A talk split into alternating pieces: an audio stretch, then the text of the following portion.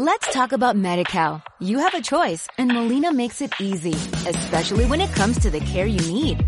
So let's talk about you, about making your life easier, about extra help to manage your health.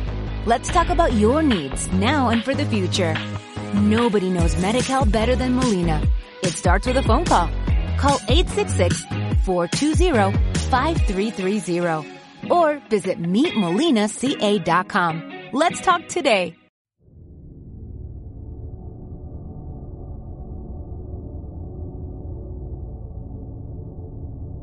Abra su mente. Usted está a punto de acceder a la biblioteca sonora del oculto. La dirección no se hace responsable de lo que se diga u ocurra en este espacio. Mucho cuidado. Usted ha seleccionado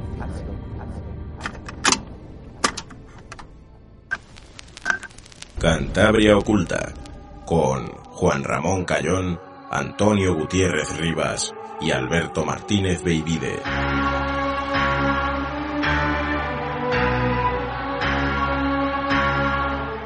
Muy buenas tardes, noches y sean bienvenidos un domingo más aquí a Cantabria Oculta en Arco FM, un domingo más en el 103.2 de la frecuencia modulada y en arcofm.com y os estaremos acompañando desde las 8 hasta las 9 de la noche. En un programa hoy un tanto especial, novedades que vamos a ir introduciendo esta temporada, que ahora mismito os vamos a contar, pero antes de eso vamos a presentar como siempre a Antonio Gutiérrez Rivas. Muy buenas tardes, noches. Hola Juanra, hola Baby, ¿qué tal? ¿Y qué tal todos los oyentes de Cantabria Oculta? Y Alberto Martínez de Vide, que ya se lo ha dicho Toño. Muy buenas tardes, noches. Muy buenas tardes, noches chicos, y también para los oyentes. Pues bueno, yo creo que, que lo que he dicho también al principio, ¿no? Que en esta temporada donde va a ser un poco extraña, sí lo que queríamos era un poco introducir ciertas novedades dentro de las posibilidades que nos está dejando este contexto histórico que estamos viviendo. Y Qué bien te ha quedado, que te, bien te ha quedado esa frase. ¿eh? Joder. Este contexto histórico. Parece que ¿La habías tengo- preparado? ¿La habías preparado? No, Toño, me salen ya las cosas así. Ya me- es que, bueno, estás, estás on fire. Después de on seis fire. años, Toño, tenía que haber dicho ya una frase buena. Es muy buena. Ha costado. Muy buena. Siento haber, siento haber cortado el, el, el clímax de la, de la acción, pero tenía que decirlo. Pues el otro día, bien. tío, estaba, porque claro, que lo sepan los oyentes, estamos reescuchando nuestros programas del principio y tal, y, y- y me ha venido una frase a la memoria que cuando yo tenga 70, 80 años, puede, puede que vengan los cantabrias ocultas de la época a hacer su programa, no sé, de realidad virtual, o puede que no haya nadie y no, no llegue, eh, y podré ser informante del 2020, tío. Claro. ¿Tú Claro. viviste el 2020? Uy, niño, si yo te contara todo lo que pasó. ¿Tienes para tienes pa una ¿Por dónde temporada? dónde ¿Tienes para una temporadas? Niño, hombre. Pues, pues ese otro día pensé eso, tío. Y, y no sé, todas las aventuras que, que- que podré contar. Sobre todo este programa cuando me haga con la herencia de él el- el completa. en, mi, en apuesta a, a largo plazo por hacerme con toda la cultura y el folclore de Cantabria. Espero que intentes hacer como, el- como la mujer del de la trinca, que se la ha querido. se la. Sí. No, no, eso no. Tranquilos que aquí va a ser todo natural o bueno, o eso va a creer la policía. Pues en el- No, dejes huellas. eso es. Pues en el programa de hoy hemos querido dar un paso y un acercamiento a la ciencia, porque siempre hemos hablado mucho aquí de, de noticias científicas en nuestra web. Toño ha publicado esta semana un artículo muy interesante sobre una paradoja temporal que ha sido resuelta por un estudiante de física. Eh, creo que era así, ¿no? Ahora estoy... Sí, más o menos, que las, digamos que las dificultades del viaje temporal, una, o una de las dificultades clásicas era eh, resolver las paradojas temporales del estilo yo bajo el pasado, mato a mi abuelo y cómo puedo haber nacido yo, ¿no? Pues Sí. digamos que, que hay unas fórmulas para ser que han resuelto de alguna manera esas paradojas. Bueno, es una pena porque en las convenciones de frikis ya han- les han quitado un tema que era muy recurrente, ¿no? Antes sí. En Bueno, ahora tendrá, tendrá el tema de comentar cómo se y criticar la manera en que se ha resuelto esto. Sí, pero bueno, ya sabéis eso, jacuzzi al pasado, no sé qué, que están todo el día las líneas temporales, el no sé, bueno, es una pena porque se van a quedar sin conversaciones, aunque bueno, el universo de dragones sin mazmorras es enorme, pueden tirar por otro lado. Eh, pues lo que os digo, eh, queríamos dar un pasito y un acercamiento más a, a, esto, al mundo de la ciencia, al mundo de la física, al mundo de la astrofísica, que siempre nos ha gustado mucho, ¿no? Siempre Cantabria Culta nos ha gustado hablar de planetas, nuevos descubrimientos. Y en esa temporada hemos decidido, pues hoy, arriesgarnos y llamar al Instituto de Física de Cantabria, el IFCA. Y nos hemos quedado muy sorprendidos porque nos han dicho que sí, porque siempre que llamábamos a sitios oficiales, pues nos decían que no. La verdad es que todo el mundo nos dice que no. Pero bueno, la verdad que, que quiero mandarles aquí un saludo a, toda la gente de, IFCA, a Rebeca, que es la que lleva la coordinación eso con, prensa, que ha sido majísima, nos han atendido súper bien.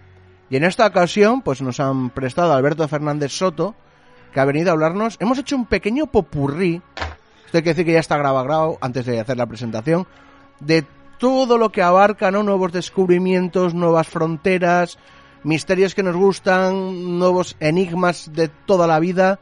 Ha sido un pequeño popurrí, pero creo que ha quedado bastante guay porque va a expresar un poco lo que pretendemos que sea una sección más o menos mensual, pues bueno, dependiendo pues eso de la disponibilidad del invitado, disponiendo pues bueno, también de, de, la disponibilidad de cada uno. No le vamos a obligar tampoco, oye, tal día, tal hora graba. Si no puede, pues, pues evidentemente no se va a hacer.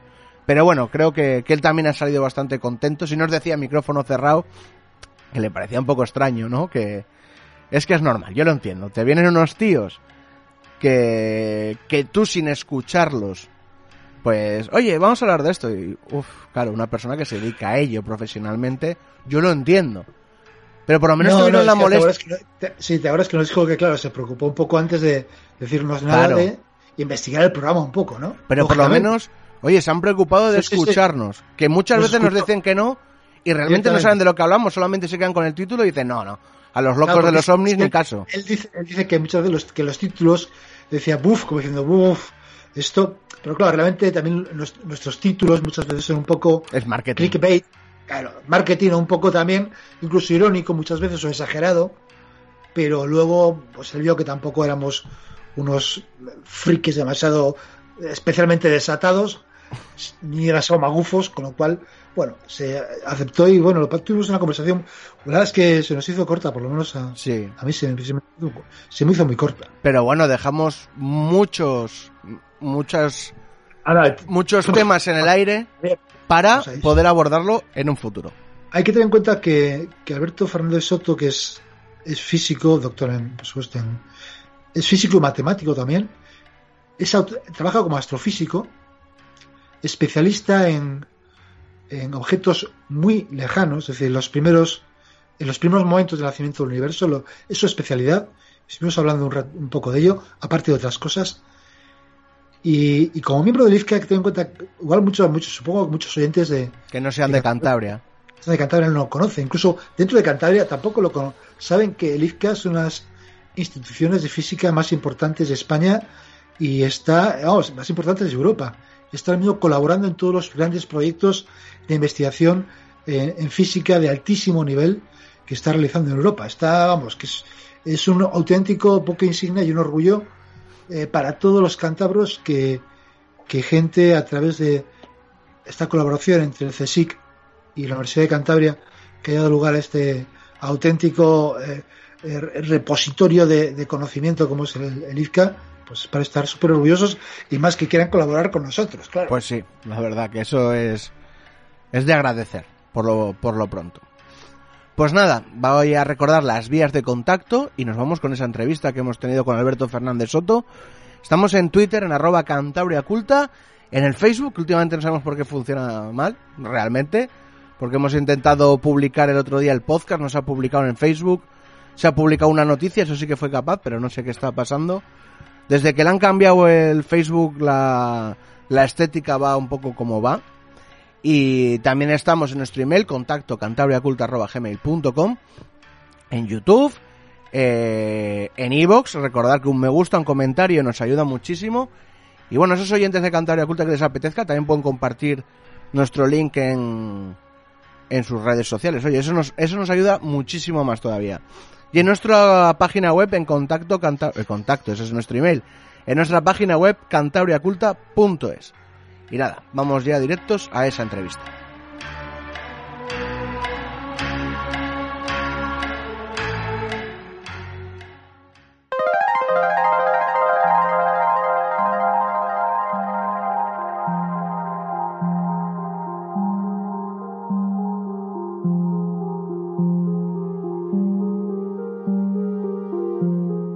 Estamos con un invitado que esperamos que venga más a menudo al programa. Se trata de Alberto Fernández Soto, que es astrónomo del Instituto de Física de Cantabria, que es un organismo, un instituto mixto eh, del CSIC y de la Universidad de Cantabria. Hola Alberto, ¿qué tal? Bienvenido a Cantabria Oculta. Hola, encantado. Eh, bueno, vienes aquí a hablarnos de, de lo que sabes, que es de, del universo, ¿no? De, de, galaxias, de estrellas, de la formación del universo. Sobre todo, eh, tú estás trabajando en, en el Instituto de Física en, en lo que son eh, los orígenes, los, los, primeros orígenes del universo, las primeras formaciones eh, del universo, ¿verdad? Sí, yo de, bueno, desde que hice la época de mi tesis doctoral, yo me especialicé en detección de objetos muy lejanos. Entonces, mm. básicamente, cuando tú haces una foto del cielo, Evidentemente no sabes cómo de lejos está cada objeto, todos aparecen en un plano del cielo y la idea es seleccionar cuáles son los más lejanos y al ser los más lejanos la luz ha tardado muchísimo tiempo en llegar hasta nosotros, entonces son también los más antiguos. Los vemos como era la, la época más inicial del universo. Cuanto más profundo vemos las imágenes, más lejos llegamos en el tiempo. Y la idea es poder ver eso, una especie de película, una evolución del tiempo. Y en estos últimos años lo que es, muchos de nosotros estamos trabajando más es en hacer grandes mapas de zonas del cielo, precisamente para cuando tienes ya no, no, no ya decenas ni miles, sino millones y millones de objetos, es más fácil que encuentres realmente los más peculiares, los más particulares, que son los que te interesan para esa información. ¿Se siguen encontrando sorpresas en, en ese estudio de, del universo? ¿Sigue sorprendiendo? ¿Sigues encontrando eh, cosas que después esto no lo esperábamos? ¿Cómo puede ser? Sí, pero bueno, eso es entre comillas normal. Y en, astronomía se dice muchas veces que es una, es una ciencia que está limitada por la tecnología, muchas veces. Es decir, tú de repente abres una puerta nueva porque alguien descubre un, pues, un nuevo sistema de hacer espectros o una ventana del espectro electromagnético, por ejemplo, los rayos gamma que antes no se podían detectar, o sin ir más lejos, hace un par de años, pues la detección de ondas gravitacionales. Siempre hay algo que de repente es una herramienta nueva que te abre una visión distinta, que antes no tenías y ahí muchas veces pues te sorprendes. Por ejemplo, cuando yo hacía mi tesis, pues se pensaba que al principio, principio del universo, pues no podía haber todavía galaxias, porque tenían que haber tardado muchos millones de años en formarse y eso es un proceso muy lento y bla, bla, bla, que va, en cuanto tuvimos imágenes profundas, por ejemplo, el famoso campo profundo de Hubble y similar, cuanto más profundo miras, más ves. O sea, la formación fue rapidísima, eso no se lo esperaba nadie. rapidísima, rapidísima, eh, ¿de qué estamos hablando? ¿De, eh, hablamos siempre de centenares de millones de años, pero, en, la escala, digamos, de... Pues, hoy en día podemos mapear, digamos, con cierta precisión, por no muchas comillas, ¿no? Pero a lo mejor el 90, el 95% de la historia del universo, desde nosotros hacia el pasado. O sea, solo tenemos un poquito más oculto el primer 5 o 10%. Bueno, pues hasta donde podemos ver, vemos galaxias que es verdad que las primeras eran más pequeñas, eran más irregulares, eh, eran, evidentemente, se ven más jóvenes que las que vemos hoy en día, son diferentes, pero bueno, pero ya eran galaxias. No es que al principio dijeras, uy, no, no, al principio fue todo muy lento y tardó muchísimo, no, no, al principio ya estaba allí prácticamente. Y ya te digo, casi en cualquier campo que pienses en... Yo hablo de astronomía porque es lo que sé, pero yo creo que muchas otras ramas de la ciencia pasará igual. Cuando se empezaron a descubrir exoplanetas en torno a otras estrellas, el modelo que había era que nuestro sistema solar era el sistema solar CETEN, unos pocos planetas rocosos cerca de la estrella y luego gigantes de gas mucho más alejados. Bueno, en cuanto se empezaron a ver sistemas, se vio que, por ejemplo, son abundantísimos los sistemas que tienen planetas enormes tipo Júpiter en órbitas como la de Mercurio. Eso básicamente fue el primero que se descubrió, pues se cogieron todos los modelos de formación de planetas, ras a la papelera, porque todos los modelos reproducían el sistema solar, porque es el único que conocíamos. Y de repente te das cuenta de que el sistema solar, pues en ese sentido puede que no sea típico, puede que sea un, bueno, tampoco es que sea muy raro, pero no todos son así, ni mucho menos. Entonces eso, cuando abres una puerta nueva, muchas veces las teorías que tenías antes, pues ya no, te das cuenta de que explicaban lo que sabías, pero es que hay muchas más cosas que no sabes todavía. Y en ese sentido, cuando eh, ¿qué importancia ha tenido el telescopio Hubble eh, en avances en ese sentido? Muchísima. Es que es, difícil de decir. Pensad que el Hubble lleva ya pues más de 25 años ahí arriba dando vueltas, que supera con mucho las expectativas que había cuando se lanzó. Y el Hubble no es un telescopio muy grande. En escala de lo que es el tamaño de su espejo, sería, si mm. estuviera en el suelo, sería un telescopio mediano tirando a pequeño. Pero claro, está ahí arriba, tiene una vista muy privilegiada, eh, sin nada de atmósfera que le moleste y demás. Entonces, bueno, hace muchas cosas que todavía hoy, 25 años después, desde Tierra es imposible hacerlas. Y eh, encima estamos estirándolo todo lo que se puede, porque como sabéis también bien, su heredero, el, Webb Space Telescope, debería haber sido lanzado hace ya 10 o 15 años y todavía estamos esperando por él. Entonces... ¿Y cuándo, cuándo se espera que, que se pueda lanzar? No se sabe. Eh, siempre es dentro de dos años. ¿Y qué puede, suponer, qué puede suponer este nuevo telescopio ¿qué, avance puede suponer para, vosotros, para la ciencia? Eh, brutal. por, darte una idea, independientemente de que tendrá instrumentación evidentemente más moderna y muchas otras propiedades, de entrada el espejo es 10 veces más grande que el Hubble.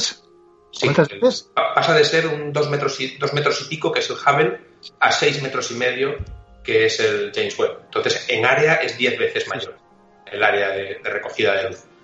Entonces, claro, y luego, aparte de eso, los instrumentos también serán más sensibles y, claro, con 25 años de mejor tecnología puesta detrás.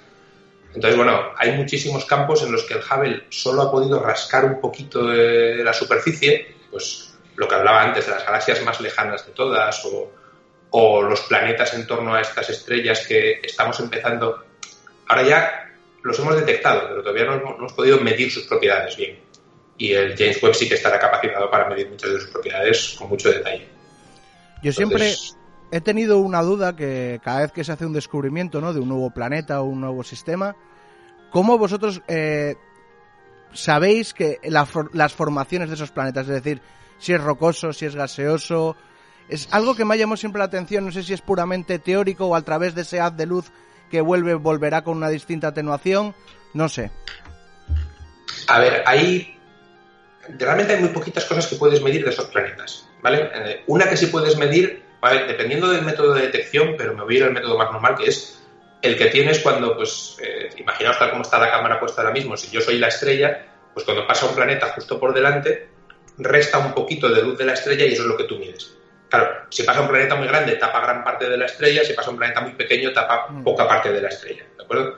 Entonces, una cosa que mides es el tamaño del planeta. Vale. Entonces, el tamaño del planeta lo puedes medir y puedes de alguna manera estimar el, material del que está hecho. Si es un planeta muy grande, pues como pasa, decía antes, en, nuestro sistema solar, pues puede ser gaseoso en el exterior, con un núcleo rocoso y demás. Si es un planeta pequeñito, se supone que es rocoso. Y entonces puedes intentar inferir su masa. Entonces, a partir de ahí, pues por lo menos ya tienes masa y radio y empiezas a poder, pero ahí ya juegas mucho con modelos si es un planeta tipo Tierra, si es un planeta tipo Júpiter, etcétera. Pero realmente los, parámetros que mides de verdad son muy pocos, muy pocos. De hecho, por ejemplo, la masa es muy difícil de estimar. Y hay que jugar también con estimaciones para, poder tener una idea de cuál es la masa de esos planetas. Una de las cosas que quizá hace, hace yo recuerdo haber leído libros hace 30, 40 años de eh, cuando no se tenía muy claro que existieran sistemas solar, sistemas planetarios, aparte del sistema solar. Se sospechaba que sí, pero bueno, no había tanta seguridad y ha sido mucha sorpresa la abundancia de sistemas planetarios o, no es tanto así. Yo, no lo calificaría de mucha sorpresa en el sentido de que había gente que sí se lo esperaba.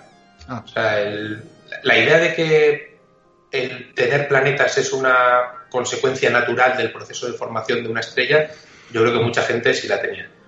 Pero insisto, es otra vez lo mismo. Si, hubiera resultado de repente que no, pues nos lo hubiéramos tenido que comer porque al final te basas en modelos teóricos y lo que la gente pensaba con sus, con sus ideas. Pero la verdad es que las, de hecho, los datos que hay hoy en día básicamente apuntan a que si no es el 100%, pues será el 90%, pero prácticamente cualquier estrella tiene planetas. Es que me acuerdo de la famosa ecuación de Drake. Exacto. Que tomaba como un, 10% ¿no? de, estrellas similares a la Tierra que, que, pudieran tener planetas. que de repente casi, pues lo que dices tú, el 90 o el 100% tenga un sistema planetario, supone que en ese sentido la ecuación de Drake, habría que, que, por otro lado es muy especulativa, claro, habría que, que pues aumentar ese, ese, ese porcentaje de probabilidad, ¿no? Pero bueno. Sí, la, la, ecuación de Drake, como sabéis bien, no deja de ser un modo de calibrar todo lo que no sabemos, pero poniendo letras en medio. Entonces, una de las cosas que no se sabían era cuántas estrellas tienen planetas. Bueno, pues podía ser el 10, podía ser el 20. Yo creo que casi nadie pensaría que casi ninguna estrella tiene planetas. Oye, también vamos a aclarar una cosa, porque yo estoy hablando aquí como si supiera algo de esto. Eh, este no es mi campo ni de lejos, los planetas. Pero bueno, estoy hablando de lo, que creo que me parece que es mm, correcto. Vale, vale, vale. Eh, eh, no sé si, pasando ya, ya sé que tampoco es tu campo, pasando un poco a hablar de el tema en cual, porque entramos en contacto contigo también para hablar del tema, esta noticia de que Venus, en Venus parecía, se lanzó eh, la posibilidad de que, o había que había datos que apuntaban a que podría haber vida en Venus. Mm. Esto como es así, hasta qué punto es así, tú qué pues, qué sabes esto.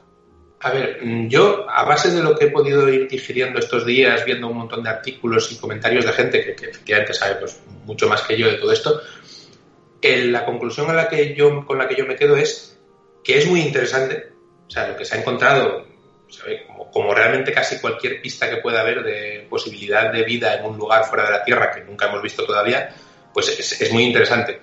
Pero, em, como pasa siempre en estas cosas, ha habido mucho más eco de lo que hay realmente en el fondo. O sea, lo que esta gente ha descubierto básicamente es un compuesto en la atmósfera de Venus, inesperado, que es el, fosfano, que es como si fuera es, un hermano del amoníaco, pero en vez de nitrógeno tiene fósforo, pH3. Eh, que en las condiciones esperadas en la atmósfera de Venus, en la, en la zona en la que se ha descubierto este gas, mm, no debería estar ahí. Y no debería estar ahí porque por temperatura, presión, etcétera, se, destruye relativamente rápido. De rápido, pues, no sé, la escala puede ser a lo mejor de cientos de años, miles de años, pero bueno, si no hay un proceso que, que lo esté manteniendo continuamente, no debería estar ahí. Y no se conoce en la Tierra ningún proceso químico geológico que dé lugar a fosfano en las cantidades que se han visto en Venus bajo ningún concepto. claro, en las condiciones que nosotros conocemos digamos, no puede ser vulcanismo, no puede ser reacciones químicas en la superficie, no puede ser tampoco reacciones químicas en las nubes. ¿Qué produce fosfano que se pueda detectar en la Tierra en, cantidades razonables? La vida. Hay algunas bacterias que producen fosfano. Entonces, bueno, pues esta gente lo que ha abierto es la puerta a decir, una de dos, o hay reacciones químicas de algún tipo que no conocemos, o hay vida. Claro, la salida a vida siempre es muy complicada. Entonces, sinceramente, al final hablas con la gente y te dice, oye, me creo más fácil que haya algún tipo de reacción química que no se nos ha ocurrido a nadie que que haya vida. Los mismos autores fueron muy cuidadosos también de lo, en decir, y eso es importante, mm. que incluso el concepto vida también tendría muchos problemas, porque tampoco conocemos ninguna forma de vida que pudiera aguantar en las nubes de Venus. cualquier, cualquier tipo de bacteria terrestre incluso las más extremófilas que viven en ambientes extremadamente ácidos, calientes, etcétera, allí no podría sobrevivir. Porque es un ambiente, básicamente son nubes de ácido sulfúrico, redondeando. Entonces, complicado.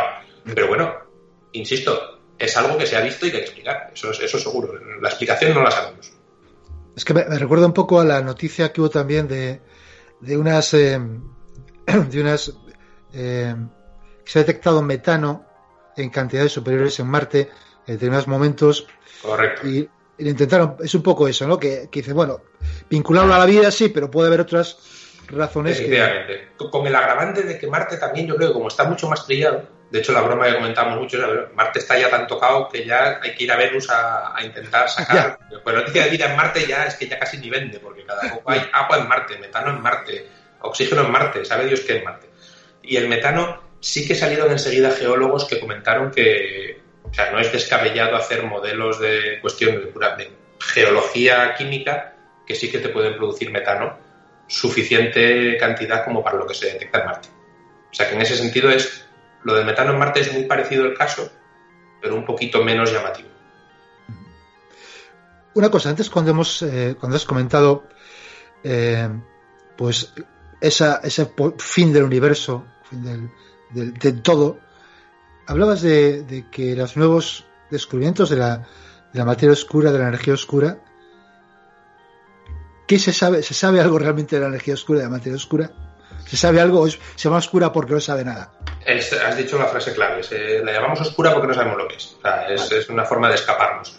Sí que es verdad que hay dos, son dos conceptos que la gente los, suele asociar porque los vendemos así juntos, pero no tienen nada que ver. La materia oscura es algo de lo que hay evidencias desde hace ya casi 100 años. Eh, un astrónomo muy peculiar y muy extraño llamado Fritz Zwicky, que era un señor de origen suizo que vivía en Estados Unidos, Em, este ya en los años 30 hizo observaciones de cúmulos de galaxias y básicamente él tenía un método que, entre comillas, sencillo. una cosa que un chaval de bachillerato se sabe la física ya que necesitas para eso. Que es básicamente, tú coges una zona en la que hay un cúmulo de galaxias, es una zona del espacio en la que hay centenares de galaxias todas juntas, y vamos a ver, si las galaxias pesaran mucho, mucho, mucho, mucho, su propia gravedad haría que colapsaran. Entonces, ¿por qué no colapsan? Pues porque se están moviendo unas alrededor de otras. Entonces, la velocidad a la que tienen que moverse unas alrededor de otras está relacionada muy, muy, muy, muy directamente con la masa que tienen. Imagínate que tuvieras muy poquita masa y mucha velocidad. Eso se dispersa y se va a. Y lo contrario, que tuvieras mucha masa y muy poca velocidad. Entonces, colapsaría. Entonces, este hombre se dedicó, que es una cosa relativamente fácil, insisto, ya en los años 30 del siglo pasado se podía hacer, a medir las velocidades a las que se movían esas galaxias. Entonces, una vez que tuvo las velocidades, dijo, voy a calcular la masa total. Y se encontró con que la masa total era 10 veces mayor que la masa que él veía. si yo cojo las galaxias y supongo que estas galaxias son parecidas a la nuestra, que por cada cierta cantidad de estrellas que veo pesa tanto, pues me falta 10 veces la masa. Y de hecho, durante bastante tiempo la gente dijo, no, no, eso no puede estar bien y tal, pero cuantos más cúmulos se medían, más claro estaba que eso era así. 50 años después, redondeando un poco, hicieron el mismo cálculo, pero con galaxias individuales. Tú coges una galaxia espiral, que sabéis que tiene un disco que gira alrededor de un núcleo central, y miras a qué velocidad gira el disco. Y pasa lo mismo, si girara muy rápido, se escaparía. Si girara muy despacio, se caería hacia el centro. Bueno, pues echas exactamente la misma cuenta, que solo necesitas la gravedad de Newton de hace 300 años, y te sale que te falta aproximadamente el 90% de la materia. el 90%. Sí, tiene que haber mucha más materia que no vemos que materia que sí vemos. Y eso es lo que llamamos materia oscura. sí, sí, continúa, perdón. disculpa, iba a decir que la materia oscura al final es algo que está muy bien documentado físicamente, ¿sabes? Algo que pesa, pero simplemente es que no emite luz. ¿Qué pasa? Que luego se complica un poquito más porque hoy en día hay más cálculos un poco más complejos relacionados con el origen del universo y demás, que lo que te dicen es que esa materia, aparte de ser oscura, también es un poco extraña en el sentido de que no pueden ser protones y neutrones y electrones, no son átomos normales y corrientes, porque si lo fueran tendrían que haber formado estrellas, tendrían que verse más galaxias, más estructuras y no se ven. Entonces tiene que ser algo que es, igual os suena el término materia oscura caliente eh, o materia oscura templada, también existe, que básicamente es algún tipo de materia que no es como la materia normal que tenemos a nuestro alrededor, pero que tampoco es una cosa extremadamente peculiar, simplemente no la vemos y no sabemos lo que es, pero no deja de ser materia, es, algo que pesa, algo que tiene gravedad. Entonces, en ese sentido, es raro, pero no es diabólico. Que, dentro de un momento, si queréis... No es brujería, no es, no es brujería. Es diabólica, es brujería. Es, brujería, sí. Es, es mucho miedo. Claro, ¿Por qué? mi pregunta yo creo que era un poco relacionado a lo que está contando. En el momento que se detecte y se pueda cuantificar esa materia oscura, la física que conocemos hasta el día de hoy a nuestro se rompería, ¿no?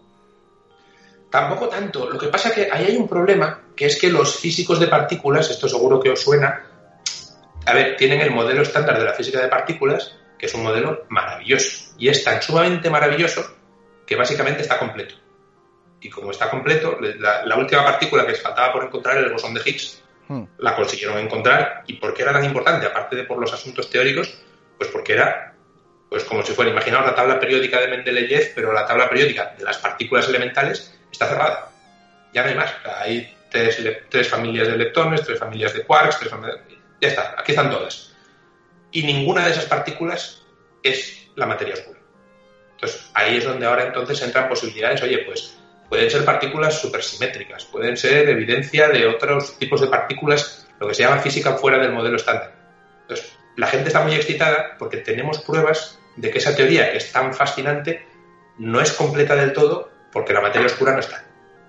Entonces, de hecho, los nuevos aceleradores, cuando hablas con la gente de física de partículas, su idea siempre es eh, billón de estándar model, o sea, encontrar cosas nuevas que no están en el modelo estándar. Entonces, no, sería tanto como romper la física que ya hay, pero ciertamente hay que abrir como una especie de tabla nueva y empezar a decir, oye, tiene que haber otras partículas. Pueden ser partículas supersimétricas, pueden ser otro tipo de partículas diferentes, pero algo más tiene que haber porque en astronomía lo estamos viendo desde hace 100 años. Por supuesto está la posibilidad alternativa, que también hay gente que trabaja en eso, de que es que no entendemos la gravedad. Hay gente que dice que es que la, gravedad de Newton no está bien. Y bueno, todas las reafinaciones de Einstein y demás, pues oye, si, realmente eso sí que es verdad, es preocupante. En, cualquier escala mayor que el sistema solar, a escala de galaxia, a escala de cúmulos de galaxias y a escala del universo, encontramos materia oscura. Eso quiere decir, dicho de otra manera, que la gravedad no funciona. A lo mejor el problema es el desarrollo teórico de la, teoría de la gravedad, que no, que no la tenemos bien.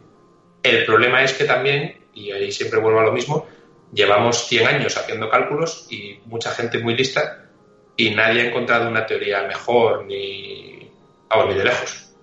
que sigue, y a pesar de que esté mal calculado, los resultados dan, ¿no? A mí es cuando, cuando he estado leyendo yo sobre esto, todo esto de la gravedad, me recordó mucho al principio de, la electricidad, que siempre se calculó todo pensando que, los electrones salían del positivo y luego se redescubrió que salían del negativo.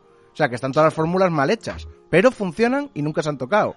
Sí, sí, sí, sí. Y, al final eso en el fondo no deja de ser una, siempre una inversión de, bueno, llamo positivo al otro y, me olvido del tema. Sí, además cuando, me acuerdo cuando era pequeño que me lo explicaban, bueno, en verdad salen del negativo, pero nosotros para calcularlo salen del positivo. yo, coño, ¿y por qué no se hizo bien desde el principio, sabes? Y ya claro, cuando te lo explican, dice, a ver, funciona, ¿no? Pues ya está. Pero claro, a mí me llamaba eso la atención. Digo, oye, si está al revés.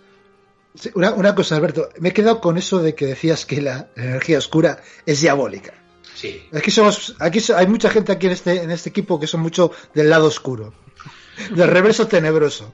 Eh, pues que se dediquen a estudiar la energía oscura todos. Y, luego, que me lo, luego que me lo cuenten a mí.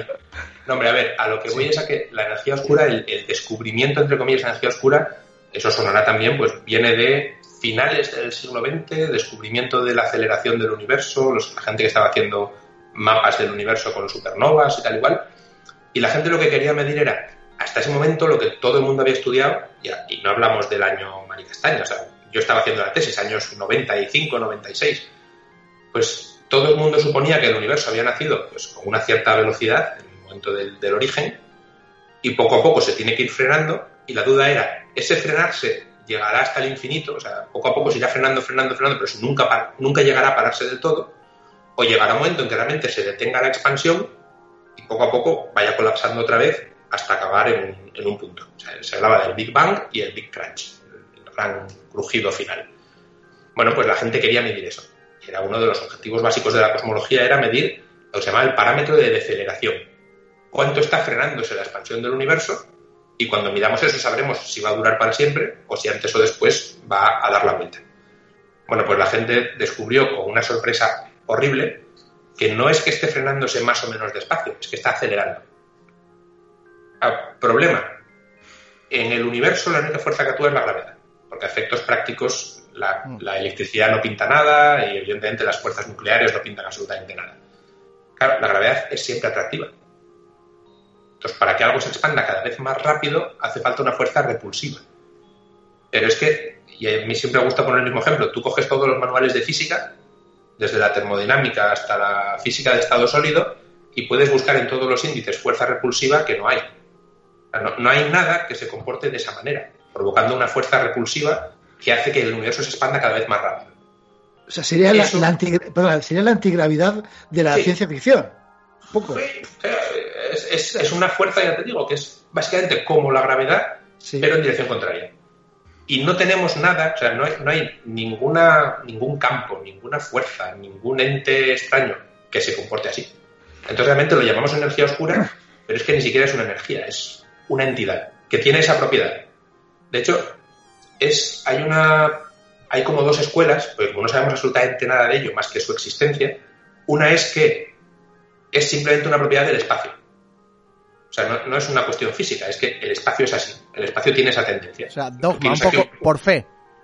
Sí, sí, lo, metes en las, en las condiciones. Yo tengo aquí un cacho de espacio sin nada, vacío. Lo dejo a su bola y él poco a poco se va expandiendo. Mm. ¿Por qué? Porque el espacio es así. O sea, no sabemos por qué, pero es que es así. Entonces es una propiedad espacial, puramente geométrica y sin más. Y hay gente que no, hay gente que cree que es algún tipo de campo que, existe, que permea el universo, igual que el campo electromagnético, el campo que tiene esa propiedad, que hace que las cosas se vayan alejando cada vez más rápido. Entonces hay como dos escuelas, digamos, no tenemos ni idea de cuál es la buena, y muchos experimentos que se hacen hoy en día pues están intentando medir las propiedades básicas de esa cosa que llamamos energía oscura. Que lo mismo, si entendemos la física medianamente bien, y las supernovas y el fondo cósmico de microondas y demás, ese efecto está ahí, existe. De hecho, durante bastantes años, yo diría que hasta 2000, incluso redondeando 2010, 2015, todavía podías agarrarte un poco a la idea de decir, no, bueno, a lo mejor, oye, los de las supernovas las midieron mal, o no entendemos bien del todo realmente la física que hay ahí, o puede haber otras cosas que no estemos haciendo bien. Pero realmente cuanto más, más precisas son las medidas, más van definiendo que realmente esa energía oscura es real. Pues es otra vez el mismo problema. Es real, pero no sabemos lo que es. Y tampoco sabemos desde cuándo actúa, si desde el principio del universo o, no. el, modelo que tenemos eh, estándar, que funciona razonablemente bien y con el que todos estamos trabajando, es que existe desde el principio del universo. Lo que pasa que en el principio del universo, como todo estaba extremadamente denso, la gravedad era mucho más fuerte. Entonces no se notaba esa, esa influencia. Solo cuando el universo se ha ido expandiendo, a partir de, pues poniendo números redondos, la mitad de la edad del universo más o menos, ese efecto acelerador se empieza a notar. Y de, hecho, eh, un problema gordo que tiene, es, y va en la dirección de lo que me preguntabas al principio, es que es una aceleración, es decir, es cada vez más. Más. Y cada vez va siendo más importante y más importante. Entonces, dentro de 10.000 millones de años será mucho más importante que ahora. Entonces, básicamente lo que está haciendo es una especie de aspiradora, pero al revés. O sea, las, galaxias que vemos a nuestro alrededor, poquito a poco irán cogiendo velocidad y se irán yendo y despidiéndose todas. Y bueno, al final cada uno se quedará sentadito en su galaxia y no habrá nada alrededor porque todo se habrá ido. O sea que ya podemos inventar algo para viajar eh, por el espacio en poco tiempo, porque si no, cada vez nos va a costar más, ¿no? Eh, sí, la total está todo tan lejos que nos va a dar igual, pero bueno. Eh, una cosa, yo no sé si, si supongo que lo podremos hablar, si no contigo, con, con un compañero tuyo, eh, comentaba con mis compañeros que tengo un asunto interesante que nos gustaría tratar, es por ejemplo, hablar del tema de los teóricos, es todo cuestión teórica, por supuesto, medios de propulsión que se están eh, proponiendo, por ejemplo, por Alcubierre, el, físico este mexicano. Eh, ¿Hasta qué punto, digamos, para entenderlo nosotros, eso entra dentro de los parámetros de la física? son cálculos físicos serios, no es una flipada, eh, ese tipo de cosas. Yo, o sea, a mí eso me pilla lejísimos, no tengo ni idea, pero sí que te puedo decir, por eso, sí, no es una flipada en el sentido de que son gente que se sabe su física perfectamente. Vale. Pero puede ser una gran flipada a nivel tecnológico. Claro. incluso las cosas que te pueden decir, bueno, esto es factible. Es factible como es factible coger toda la energía del sol y convertirla en algo. Sí, puedes pensar en hacerlo, pero que no me esperen, vamos. Sí, ya, claro. Sí, porque siempre se ha hablado también en la ciencia ficción que a veces también, eh, de alguna manera, anticipa cosas. Se ha hablado de, estas civilizaciones tipo 1, tipo 2, tipo 3, ¿no? Este tipo y, ha tenido, o se puso un poco de moda con estas, con este, este fenómeno cósmico de esta estrella que... La estrella de Tabi. Exacto, de Tabi, que yo no sé eso que ha quedado al final. ¿Sabes tú pues, qué quedó aquello? Pues hombre, que sí lo sé. Estamos usando nosotros ahora mismo. Ah, sí. Estos, días. Qué bueno, qué bueno. Ahí, bueno, eh, por si alguno de tus oyentes, vuestros oyentes no la conoce, es una estrella que está en el campo de observación de Kepler, y Kepler estuvo observando durante cuatro años una zona del cielo machacándola sin parar, y se descubrió a posteriori pues, que una, estrella aparentemente normal había hecho cosas muy raras. Cuando la miras los datos de los cuatro años, ves que de repente hubo una semana que desapareció como el 20% del brillo de la estrella, y luego volvió a aparecer de repente. O sea, desapareció de repente y apareció de repente. Y luego tuvo una época que duró varios meses que ya no eran tan grandes como esa caída, pero tenía caídas aleatorias del 5%, el 3%, el 2%, el 8%, entre pocos días. Estás hablando que un 2% en la disminución del brillo de una estrella y es una barbaridad. Claro, que, que la gente lo piense de nuestro sol. Exacto. Es, una barbaridad y además, a ver, puedes tener disminuciones, por ejemplo, periódicas. Hay estrellas variables, pues oye bien, una cosa suave y tal. Puedes tener disminuciones, por ejemplo, las manchas solares, que te hacen bajar un poco, pero claro, es poco. Pero variaciones como estas y además que se enciendan y se apagan, eso no se conocía. y, sobre todo la principal esta que tuvo, que perdió, como ya os digo, entre el 15 y el 20%, y además que empezó siendo muy suave, empezó a bajar, a bajar poco a poco, poco a poco, llegó hasta el 15% y luego subió de repente y volvió a lo normal. Y lo bueno es que es una estrella que mientras está tranquila, está tranquilísima. O sea, es una estrella constante, ¿no? su luz no cambia en absoluto. Pero bueno, eh, era un bicho muy raro. Entonces ahí se propuso todo tipo de cosas. Ahí entraban las civilizaciones Kardashian que decías tú, podían estar construyendo una, especie de esfera alrededor de la estrella. Esfera de sí. Había de todo tipo de locuras. Pero bueno, un colega mío de Valencia propuso un modelo mucho más mundano en el que lo que podía haber era un planeta muy grande que fue el que produjo el, el paso inicial, este grandote, que es verdad que hay que reconocer que sería un planeta un poco antipáticamente grande, pero bueno, está en el umbral de lo que podría ser razonable. Y luego ese segundo periodo que había de, oscilaciones y caídas durante unos pocos meses, podía ser, no sé si conocéis, una nube de troyanos. Júpiter tiene capturados una serie de asteroides que se llaman los troyanos, que están en la misma órbita de Júpiter, pero un poco por delante y un poco por detrás. Y van siguiendo, unos van delante de Júpiter y otros detrás, en el camino alrededor del Sol. Y eso es una cosa estándar de, mecánica celeste. O sea, cualquier sistema en el que tengas un objeto que orbita a otro puede tener troyanos que son cuerpos más pequeños en esos, en esos sitios. Entonces, si tomas esta interpretación de que ese era un planeta grande con una nube de troyanos, lo interesante es que entonces predecíamos, gracias a la idea de este colega, que ya os digo que físicamente encajaba razonablemente, o sea, puede haber cosas un poco extrañas, pero no es tan raro como una construcción alienígena. sí, evidentemente. Exacto. Pues eso predecía que debería empezar a pasar la nube de troyanos otra vez eh, precisamente ahora, a principios de 2021. Ajá. Entonces, o sea, pendientes de. Estamos siguiendo esa estrella cada poquito para intentar ver si empieza a hacer cosas raras o no. Ahora mismo parece que está bastante tranquila, pero bueno, tampoco es muy fácil porque, bueno, eh, al final la astronomía es siempre más complicada de lo que parece. Idealmente dices, bueno, pues pongo el catalejo mirando para allá todas las noches y ya está. Pero no, un día se rompe una cosa, otro día se rompe otra, otro día falla algo, otro día se nubla. Pero bueno, parece que está la cosa razonablemente tranquila. Vamos a ver. Que, ¿cuál, es, ¿Cuál sería para ti eh, el santo grial de, en tu campo? En, algo que, que digas, si se encuentra esto, ya sería la bomba. Si hay algo parecido, me refiero. A ver, bueno, si me voy a mi campo estrictamente, de galaxias lejanas y cosas así, eh, eh, pues por poner algo que tenga un nombre propio, estrellas de población 3. Mira qué bien suena. Básicamente, lo que os decía antes de las primeras galaxias que se formaron y tal, en la primerísima generación de estrellas, que nunca hemos visto todavía, pensad que el universo al principio cuando se formó, básicamente era una sopa que solo tenía hidrógeno mm. y helio porque es lo que se formó en la gran explosión y ya está. Hoy en día tenemos muchísimos más elementos que hidrógeno y helio. Tenemos calcio, hierro, silicio, aluminio, lo que queráis. Entonces, las estrellas que se forman hoy en día, como tienen todos estos elementos, su evolución estelar es distinta de la que teóricamente se predice que sería una estrella que se formara puramente de hidrógeno y helio. Pues nunca se ha visto aún una estrella formada solamente por hidrógeno y helio. Y serían fáciles de reconocer, fáciles entre comillas, porque serían mucho más masivas, su evolución sería distinta de las estrellas que vemos hoy en día, población que se llaman 1 y 2. Por ejemplo, en nuestra galaxia sabemos casi seguro que no puede haber ninguna, porque nuestra galaxia está ya muy enriquecida por, otros átomos. Pero la idea es que, bueno, cuando miras a galaxias que están cada vez más lejos, sí que podrías ver espectros de estrellas formadas exclusivamente por hidrógeno y helio, que sería una señal de que realmente estás viendo las primeras, las, que de verdad son las primeras, no las que ya viven de una segunda generación porque ya han explotado supernovas, han enriquecido el medio, etcétera.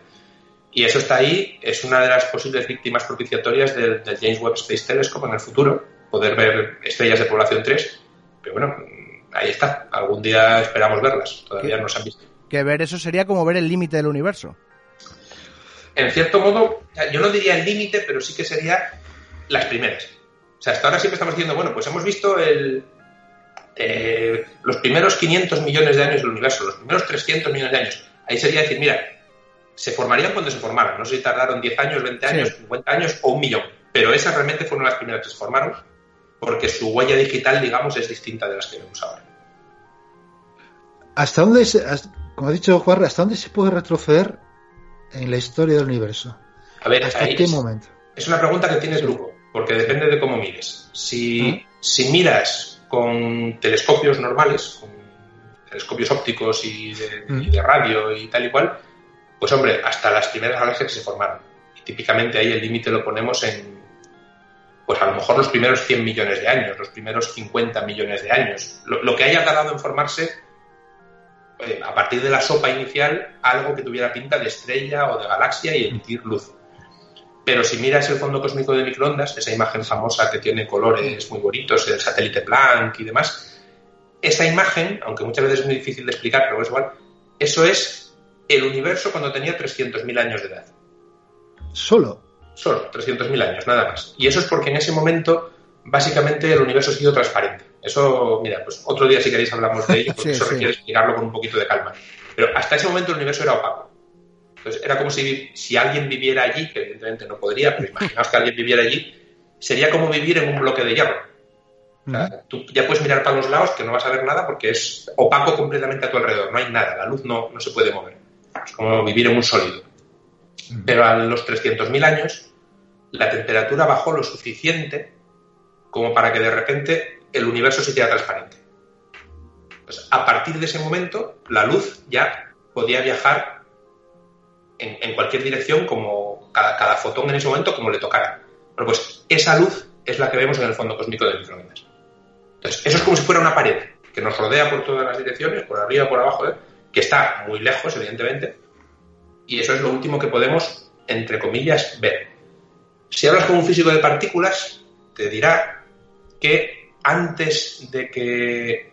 en ese momento en el que el universo era perfectamente opaco, no es verdad, porque era opaco para la luz, pero los neutrinos podían viajar por ahí. Claro. Entonces, si pudiéramos ver el fondo cósmico de neutrinos, los neutrinos realmente sí que van viajando por el universo libremente, desde que el universo tenía, creo que son como dos o tres segundos.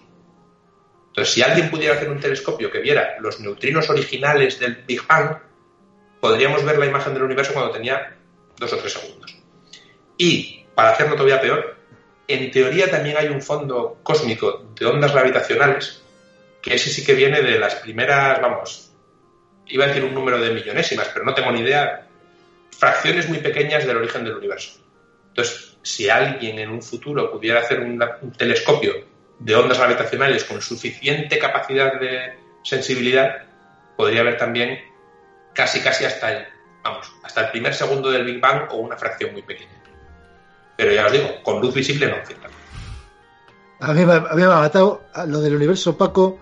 Sí, eso, sí, sí, eso me ha matado. Me ha dejado yo porque de verdad nunca lo había oído. Sí, y me pues parece flipante, ilusionante y yo imagino que los oyentes de Cantar Oculta están, están igual que yo, eh, encantados de, todo lo que nos estás contando. Pensar que el estado inicial del universo era tremendamente denso. Entonces, claro, cuando vas a un sitio muy denso, llega un momento en el que eso es más denso que un sólido. Sí, sí, pero claro, no hay, Es, claro, completamente. No, pero, Pero cuesta, cuesta pensarlo ahora mismo. claro, es que hasta aquí uno te puedes a pensar que realmente claro. tan de eso que ni siquiera podía pasar la luz, no, no te das cuenta de lo que, de lo que. No sé cómo vamos de tiempo, Juanra. Tú... Pues bueno, no vamos mal, pero igual, porque yo creo que esto tienes que volverlo a venir a contar, el, universo Paco. A mí es que me, me he quedado como otoño. Sí, eso apúntalo, porque creo que el, la próxima intervención tiene que ir de eso. Eh, yo, antes de despedirnos, quería pues que nos explicase un poco, ¿no? Ya que, que Livka amablemente nos está prestando esta colaboración, pues a qué se dedican, qué actividades tienen, pues para que la gente lo conozca y que se acerquen un poquito como hemos hecho nosotros. Pues muchísimas gracias, porque sí, mira, el, Instituto de Física de Cantabria, como, como, decías al principio, es un centro mixto. tenemos dos, dos patas, una en el Consejo Superior de Investigaciones Científicas y otra en la Universidad de Cantabria. Es un centro especializado, el nombre está claro, en investigación en física y tiene pues mm, como tres grandes ramas. Una es de astronomía y cosmología, que es donde trabajo yo, hay otra de física de partículas que colabora pues, con los detectores del CERN, por ejemplo. De hecho, es uno de los primeros grupos de España que, colaboró con, el CERN y también con el, acelerador de Chicago. Y bueno, tienen varias colaboraciones más muy grandes. Y un tercer grupo de física de sistemas dinámicos que, por ejemplo, estudian cosas tipo caos, meteorología, eh, sistemas dinámicos y caos, podríamos decir así por abreviar y son las tres eh, líneas. Y luego tiene muchísimas actividades el, Instituto de Divulgación, que seguro que muchos oyentes vuestros las conocen, actividades relacionadas con desde colegios y visitas de, escolares, al café científico, que es una, que se cree que se. Bueno, de hecho, ahora mismo creo que es esta propia semana, esta misma semana, vuelve del confinamiento y vuelve a relanzarse otra vez, que es, bueno, pues charlas de ciencia en, en un teatro ahí en Santander, pero de una forma más, como mucho más, yo diría casi desenfadada en cierto modo, ¿no? sin PowerPoint, sin nada, solo contar experiencias de ciencia relacionadas con, el instituto. Y, por ejemplo, el Observatorio, de, el Observatorio Astronómico de Cantabria, que es una, una instalación del gobierno de Cantabria, pero que se gestiona desde el instituto y que, bueno, pues está en Valderredible y yo invitaría a la gente a ir a, conocerlo, tienen también visitas. Lo que pasa que, si no me equivoco, el Observatorio de, Astronómico de Cantabria, justo ahora, a finales de septiembre, cierra la temporada, porque, como sabéis, el tiempo cántabro es una cosa estupenda y Valderredible en invierno, pues eso, para, ir a la nieve bien, pero para ir a ver el cielo igual no está tan bien. Pero bueno, con cara a la primavera, pues la gente seguro que se puede apuntar para actividades y visitas que, se hacen pues, prácticamente cada fin de semana. Yo creo que esa actividad tenemos que ir, ¿eh? Pues ahí está. cuando vuelva a hacer bueno, cuando empiece a hacer bueno otra vez, por ahí estaremos. Aparte que nos queda también, yo creo que Baby, ¿no? Nos quedan entrevistas por Valde de Redible, ¿no? Tendríamos que volver por allí, sí, pues a encuestar a, la gente mayor. Pues por eso, que se puede hacer un, doble plan. Pues no sé, yo me he quedado encantado, ¿eh? A mí es que hablar de estos temas, a mí me encanta. O sea, me, yo siempre lo he dicho que a mí, a ver, me queda esa espinita de no haber estudiado física, pero Pero bueno, ya estoy. Me, costaría coger los libros. Ahora en plan aficionado. Pues bueno, eh, viendo las pues, noticias, vídeos de YouTube, que, yo recomiendo a todo el mundo porque, oye, mantener siempre la cabeza curiosa me parece que es, es primordial en la vida. Exacto, y en, casi en cada cosa. y sobre todo darnos cuenta de la cantidad de cosas que no sabemos. Que muchas veces parece que que cuentas cosas de estas y parece que está todo entendido y es más bien al revés. Hay muchísimas cosas que no, que no entendemos y que nos queda todavía bastante para entenderlas. A mí lo que me pasa en estos temas, que lo hemos comentado antes a micrófono cerrado, es que a veces dan vértigo. Cuando yo creo que ciertas personas, si son aprensivas, entran a esto y pueden pasarlo mal. En plan, pues eso, como está hablando del final del universo. Claro, alguien. claro, que no lo van a vivir, pero oye, pero que. No, pero filosóficamente, filosóficamente, a mí, filosóficamente, a mí me parece que es muy deprimente. Sí, sí. Eso va a quedar frío, oscuro y no haya nada más. Porque antes con el Big Bang y el Big Crunch, pues dices, bueno, eh, se expanderá, pero luego volverá, y luego habrá otro, pues ya está. Eh, hay, una anécdota, que esto no me acuerdo si fue Eddington, algún, astrónomo ilustre del siglo XX, que dio una charla hablando de estas cosas. Bueno, pues, la, la primera catástrofe que nos va a pasar antes de todo lo demás es que el Sol se va a convertir en una gigante y se va a comer a la Tierra y luego va a desaparecer y ya está. O sea, que todo eso está ahí. Y explicó que todo esto ocurriría dentro de 5.000 millones de años y se levantó una persona del público y dijo, perdone, ¿cuándo ha dicho que va a ocurrir? Dice, 5.000 millones de años. Dice, uff, menos mal, había entendido 5 millones. sea que la gente que se quiere agobiar se va a agobiar, vamos. vale, vale. Pues, pues nada, Alberto, que, que esperamos contar contigo. Espero que hayas estado a gusto y, y esperamos contar contigo pues otro día y contar con la colaboración de Lizca que, que verdad siempre nos estos temas lo has dicho tú perfectamente. Parece que sabemos mucho no sabemos no sabemos nada. Nosotros mucho menos que tú desde luego de esto pero pero es importante que estos, estos misterios sigan habiendo misterio en el universo y, y siempre no sé tiene algo que nos llama que muchas gracias Alberto. Muchísimas gracias a vosotros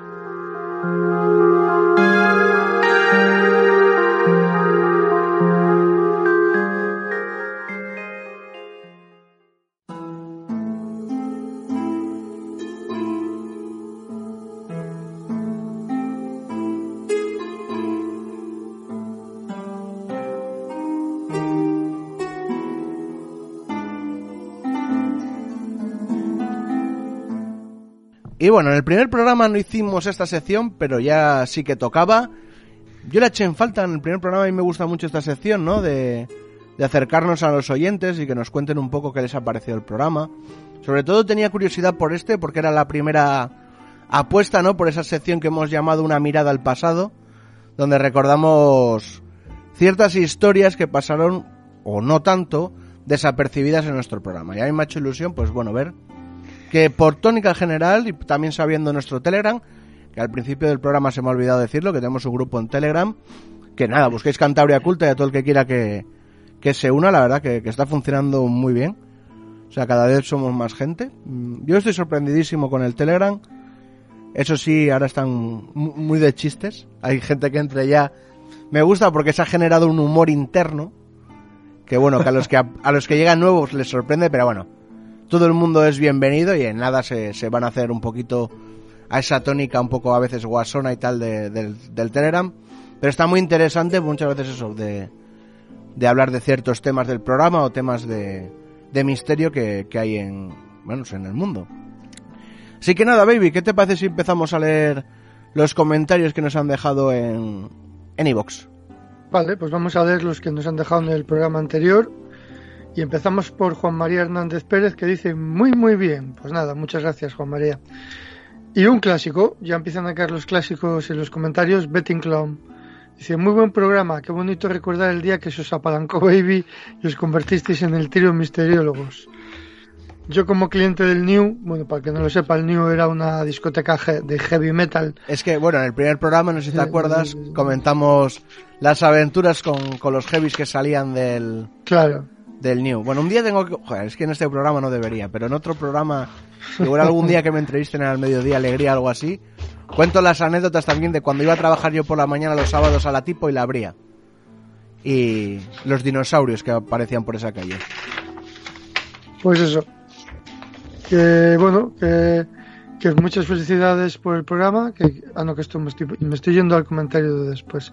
Bueno, eh, como cliente del New y vecino que ya muchos años he estado viviendo prácticamente encima del bar, enfrente de la tienda. Sí que es verdad que a, altas horas de la madrugada, cuando uno ya salía a la puerta a oxigenarse, acompañado de un rico calimorra de Juan o fumar un cigarrillo, se veía salir a cualquier persona del local o de al lado o del de enfrente, lo primero que pensábamos era ¿qué coño de asuntos turbios, turbios habrá allí dentro? Y nosotros aquí perdiéndonoslo se ríe, dice, bueno, algo muy serio tendrá que ser para lo que para que lo que digamos unos que nos tirábamos a una puerta cerrada horas y horas dedicados a vicios varios. Lo de la bruja y el brazo derecho es un puntazo para los zurdos. Felicidades y esperando el siguiente programa. Por muchas gracias y siempre había un, una curiosidad que he ido también al New muchos años cuando, bueno, y a veces estoy oyendo. El otro día había Juan, por cierto, le saludé, muy simpático, todavía se acuerda de sus clientes. Eh, me acuerdo, no sé si te acuerdas tú, Baby, que ibas más por esa zona, de la tienda de góticos que había enfrente de la tipo. Efectivamente, que, efectivamente, sí, sí, sí. Yo sí, siempre sí. pensé, yo, yo no entré nunca, pero... No, no duró mucho tiempo, pero tenía su encanto, pegaba. Mira, yo me Era acuerdo... como era- Me acuerdo, perdona que te corte, una, una noche que estaba pues ahí tomando, pues me imagino con Calimocho, con, con Chuspi, con el que hace sombras en la red, y salimos fuera, Porque antes, bueno, en verano esa calle se estaba más fuera de los bares que dentro. Hmm. Y, coño, estaba en la tienda de los góticos, me senté ahí en, pues eso, en el pequeño alféizar que hay, y de repente que noto un ruido dentro de la tienda. Que coño, que coño, doy para atrás. Tenían un, gato ahí por la noche, tú. Un gato que debía ser de la tienda, le tenían que cuidar allí. Y yo, ¿qué coño hace dentro de un gato? bueno, me llevé un susto. Claro, te están pegando desde dentro de la tienda y dices, coño, estaré molestando a alguien. Claro, miraba, no veía a nadie, hasta que me di cuenta que abajo había un gato. Claro. Mítica tienda, sí, sí. Sí, sí, sí. Me acuerdo de ella. Bueno, pues seguimos con los comentarios, en este caso con Pure y Luque, que es ya un clásico también del programa. Dice, me ha encantado el programa, muy buenas historias y bien explicadas. Creía que había escuchado todos los podcasts, pero este para mí es completamente nuevo y me ha gustado mucho. Felicidades por el programa. Mirad si me ha gustado, que se me ha hecho cortísimo. Espero con impaciencia el próximo programa. Qué maravilla oír a Baby explicar historias tradicionales de los pueblines y qué fuerza en la voz tenía entonces. No como ahora que estoy un poquitín aplanadillo por la medicación, pero bueno. Espero que al recordar también, al recordar el, también el programa, se encuentre también que haya dejado lejos su dolencia. Bueno, ahí le andamos, ¿eh, Puri? Poco a poco. Me cuesta leer, como puedes ver. La verdad es que a veces recordar nos hace mucho bien. Enhorabuena por el programa y hasta el próximo. Pues muchas gracias a Puri. Sí, Saludos, Puri. Un abrazo. Bueno, Corbus Corax, que me suena que ha escrito de vez en cuando, dice muy buen regreso, muy interesantes los temas. El lobo es un animal fascinante, casi tanto como el cuervo, claro, por el nombre de Corbus Corax. Cuando habláis de la teja de los lobos, he recordado una vieja peli francesa que se titulaba así, La vida de crío. La teja silbaba y anunciaba que los lobos iban a bajar a atacar al pueblo. Aún la recuerdo como una de las pelis que más me han asustado. Supongo que sería por la edad. También me habéis recordado la figura de la Peira, la séptima hija de una séptima hija que en Galicia se creía que era capaz de controlar para el bien o para el mal la manada, la manada de lobos. Claro, la lobera es una figura bastante parecida, ¿no? Montañés, también otro clásico. Tiendas tipo Ipín, qué recuerdos. Claro, es que eso es mítico. Está claro que la buena gente se junta. Me alegro de volver a oíros y, de y saber que, que nacisteis en un clásico de Santander como es Tiendas tipo. Animar a todos, a todas a acercarse por allí que hay que apoyar los, los, clásicos. Un abrazo. Sí, el que quiera comprar discos físicos, todavía hay una tienda en Santander que les vende. Ahí aguanta, yo creo que es la, última tipo de, España que queda. Pues no sé si será la última, pero han ido cayendo todas poco a poco. Bueno, ya lo que viene a ser tipo no existe. Tiendas tipos, lo que es la marca tiendas tipo, no existe. Él ha mantenido el nombre porque, bueno, por, porque es la tipo de toda la puta vida. O sea, perdonad que esta expresión, pero es la tipo. Y sí, todavía PIN sigue manteniendo muchos CDs, bueno, y de importación, o sea, tú vas allí, un CD tal, te lo encuentra y te lo trae, o sea, es increíble. Sí. Y lo que trabajará muchísimo es el vinilo. Vinilos. El vinilo viejo, sí, el vinilo viejo, eso iba a decir yo. Está muy bien, tiene cantidad de ellos, de todo tipo además. Y, además hay algunas joyas que he visto yo por allí y muy bien de precio, ¿eh? O mm. sea, que la gente que quiera que se acerque a verlo. Bueno, seguimos con, Manuel Prado, nuestro querido Manuel Prado de, de, que dice, recuerdo que en Stirling había una talla de madera de un lobo con una placa, que contaba una leyenda del siglo IX que relataba cómo los vikingos iban a atacar a la ciudad en plena noche. Pero antes del ataque, un lobo aulló desesperado a toda la población, y de esta manera los stirlingos les, le pudieron defender la ciudad a tiempo. Por eso, por eso uno de sus emblemas es el lobo, y al final de la placa una triste ironía. Contaba que en el último lobo de Escocia fue muerto en Stirling. Por cierto, las historias que os conté hace ya tiempo sobre lobos, todas tenían un punto en común, que era el invierno. Y en otras historias que habéis contado también tenían ese elemento. No, no sé, me, parece, me parecía curioso contarlo. Puede que fuese cuando más lobos bajasen a las peñas y más hambre tendrían. Vale, muy buenas y a tomar por mí.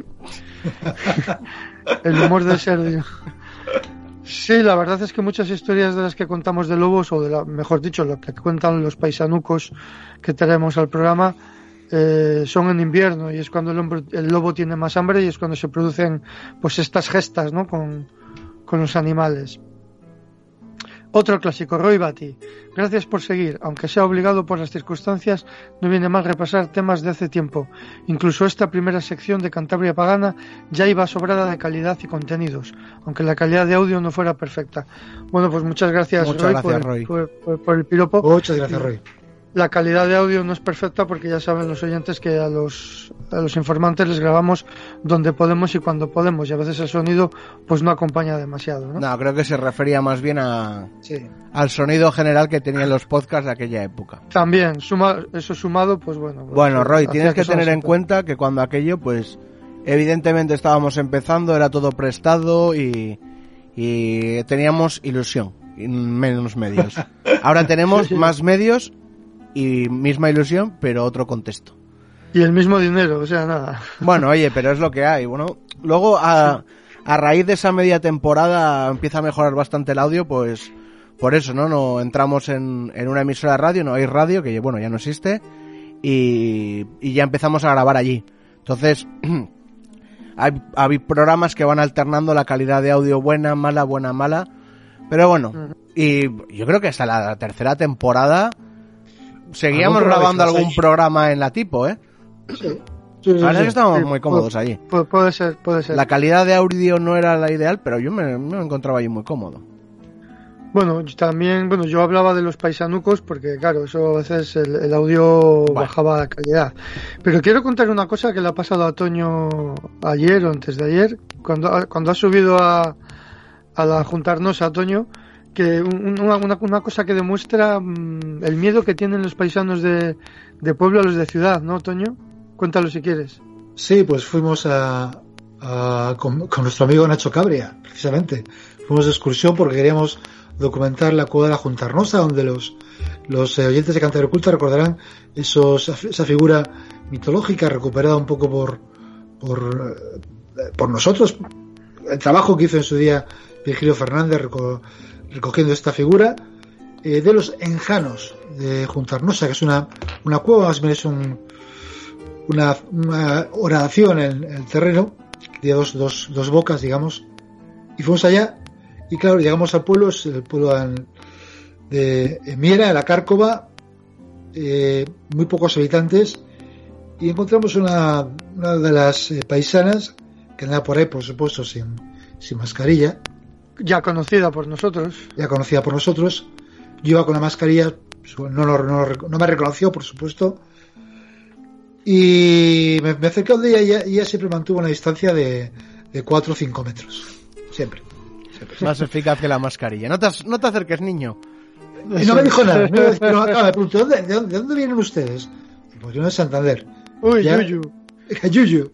A ver, es lógico, en esos pueblos no hay, no hay coronavirus son todo gente muy mayor y no hay coronavirus. Y el que lo lleva es que ha venido de la ciudad.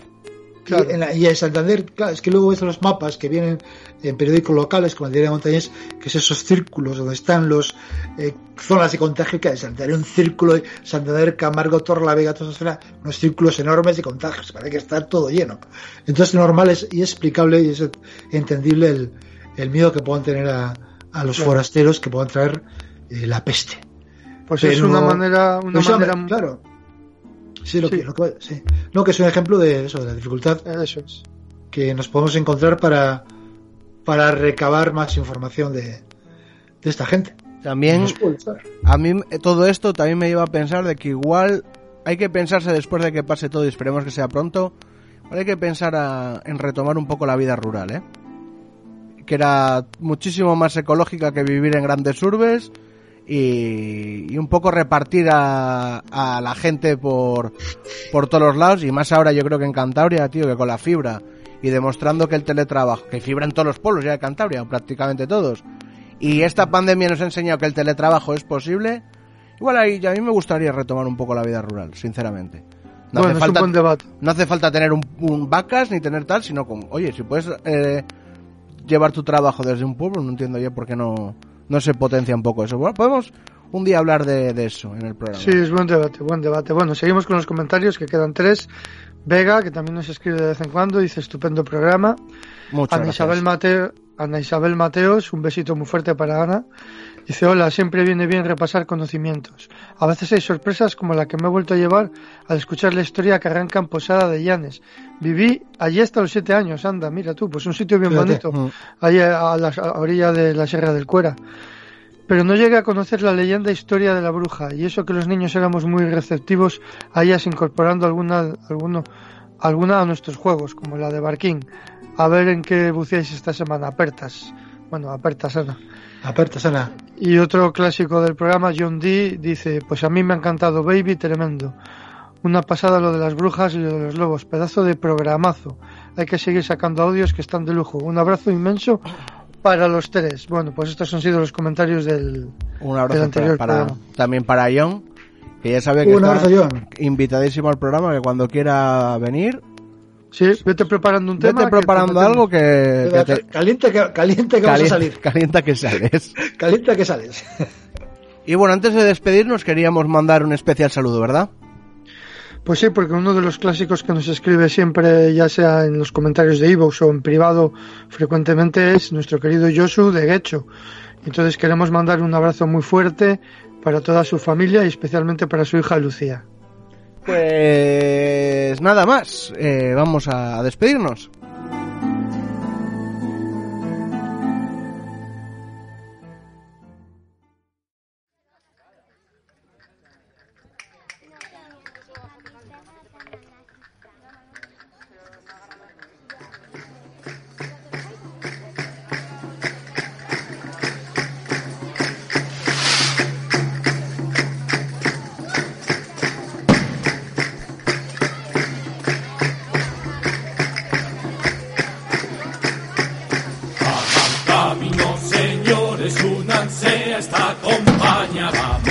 Encender la radio, a escuchar nuestro programa. Bueno, y hasta aquí el Cantabria Culta de hoy. Espero que os haya gustado esta sección nueva que hemos decidido eh, meter en el programa para esta temporada. Recordar que todos los audios están en iVoox, que podéis escuchar, vamos, desde la temporada 1, aunque os los iremos poniendo ahora durante esta temporada. O sea, que los del 1 y la 2 no la escuchéis, que ya los iremos poniendo nosotros los buenos. y nada, recordar eso, que estamos en Twitter, en arroba Cantabria Culta, en el Facebook, busquéis nuestra página en Facebook, Cantabria Culta, en el email contacto cantabriaculta arroba gmail.com, estamos también en Instagram, en YouTube, en todas las redes sociales que se os ocurra y estamos menos en TikTok, que no sé cómo hacerlo. Y, y básicamente es una mierda, entonces pues no vamos a... No. O sea, bueno, yo a veces he entrado, me entretengo, pero no entiendo qué contenido podemos ofrecerle nosotros a TikTok, porque no veo que quedemos un día para tomar una cerveza y hacer un baile para que subirlo, no. Sin- Hacer el ridículo gratuitamente. no, no. Bueno, ya lo hacemos en radio, ¿eh?